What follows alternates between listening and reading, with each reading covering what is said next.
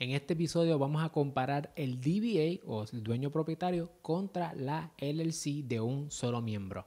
Vamos allá.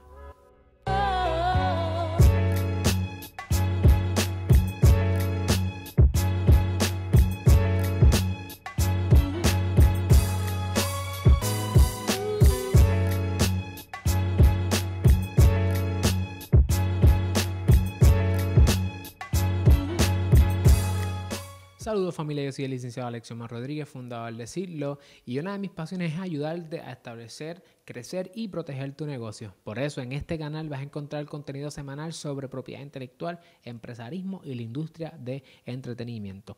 Si nos estás viendo en YouTube, asegúrate de darle like a este video, suscribirte, darle a la campana para que no te pierdas ninguno de nuestros videos semanales.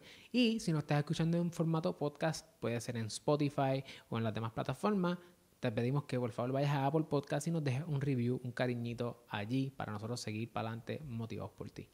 Vamos a comenzar. Uno de los pasos más importantes a la hora de planificar, eh, montar un negocio, es decidir cuál es la estructura legal que más te conviene.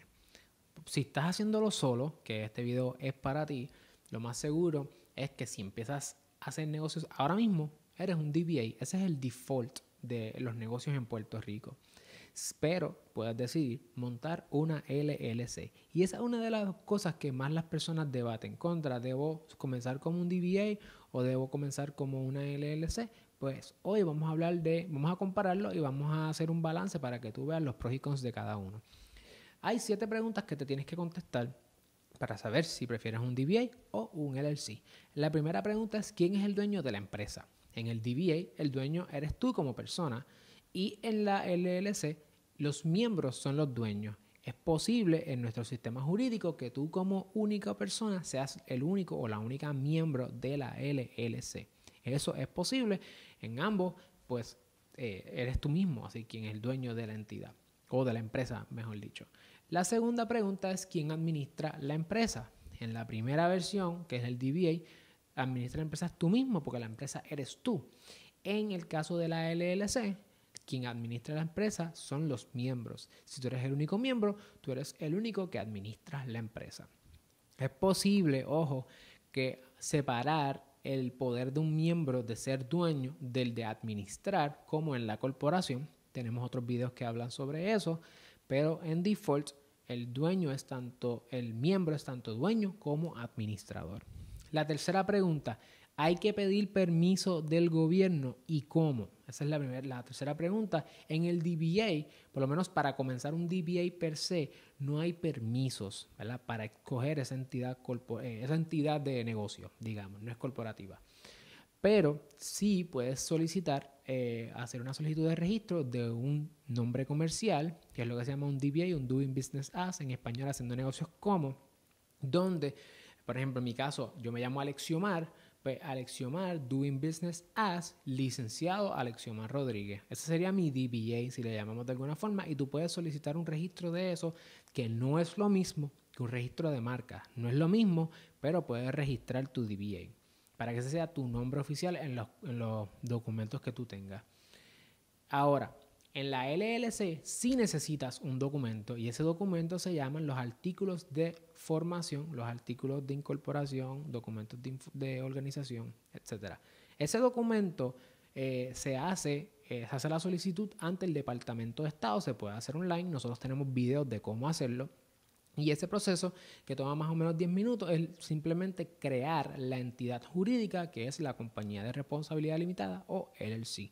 El costo actualmente, por lo menos la última que chequeamos, son 250 dólares. Ahí es una diferencia. En el caso del DBA se pagan 150 más los honorarios del notario que te haga la declaración jurada que tienes que hacer. Tenemos videos para ambas cosas. Cuarto, ¿se requiere algún documento o formalidad con la que cumplir internamente? La tercera pregunta es frente al Estado. Ahora es internamente. En el DBA no hay documentos internos, no hay papelería interna. Tus cuentas y las cuentas del negocio, que eres tú mismo, son las mismas o mismas.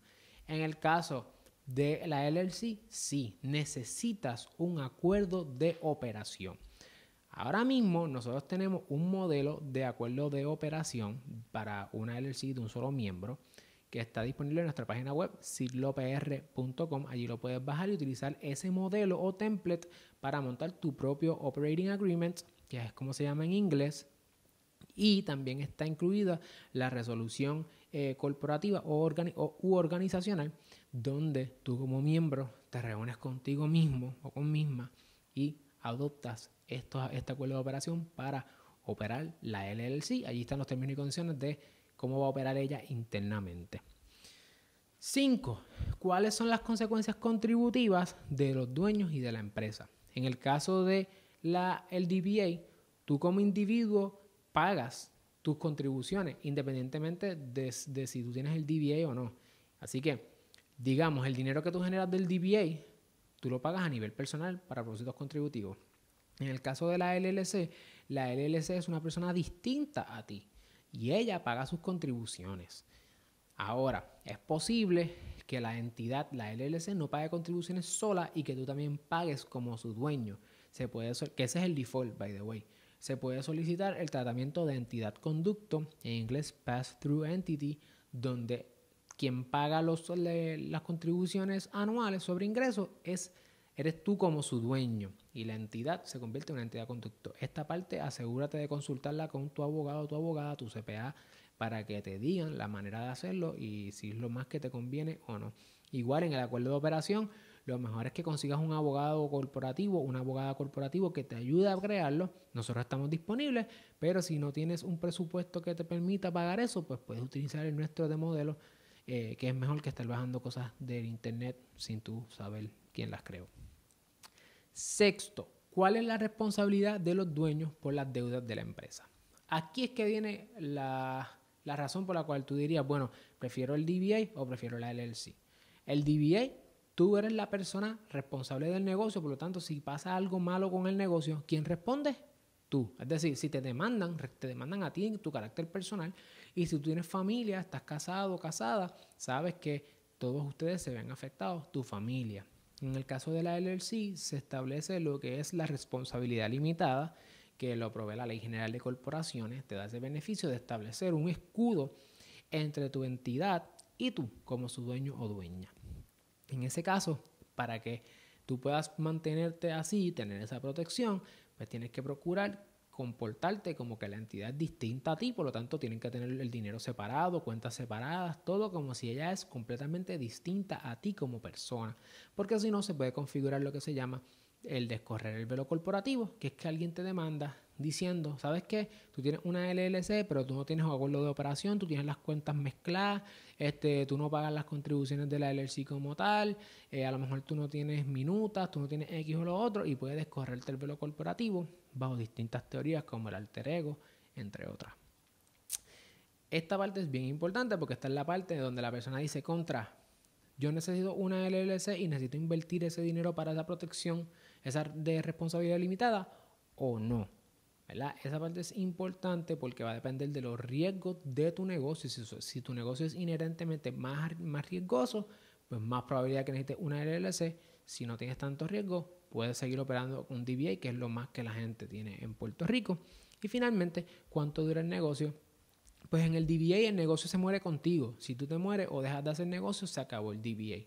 En la LLC, ella puede ser a perpetuidad, por lo tanto, este, hay procesos que se establecen al interior de la LLC, qué pasa si uno de sus miembros se muere eh, y pues puede transferir a otras personas, etcétera. Hay procesos para que ella se mantenga a perpetuidad o que se muera cuando se muera el dueño o las razones que ustedes establezcan o establezca la Ley General de Corporaciones.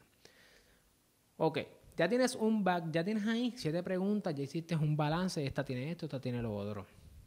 Considera si estás pensando, bueno, pues empieza un DBA y luego un LLC considera lo siguiente, cuando tú sacas papelería ante el Estado, ante el gobierno, si sacas papelería como DBA, luego vas a tener que hacer los cambios y hacer la papelería igual para el LLC porque ella es distinta a ti.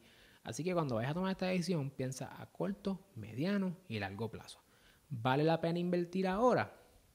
Eso vas a tener que, ¿verdad? Depende de tu negocio y de tu estado actual en, eh, en tu negocio y en tus finanzas. Si te gusta nuestro contenido, si entiendes que añade valor a tu negocio, por favor, únete a nuestra comunidad en crecimiento. Estamos en las distintas redes de plataformas de redes sociales, valga la redundancia. Estamos allí en Facebook, en Instagram, Twitter, LinkedIn, estamos en YouTube y en formato podcast en todas tus plataformas favoritas. Nos puedes conseguir como Sidlo, Sidlo PR o Sidlo LLC, no importa, nos vas a conseguir igual. Y también puedes conectar conmigo en mi cuenta licenciado.alexiomar Rodríguez en Instagram y licenciado Alexiomar Rodríguez en Facebook. Pendientes a nuestro material, a nuestro contenido y recuerden visitar nuestra página web siglopr.com. No olvides suscribirte y seguirnos. Hasta la próxima.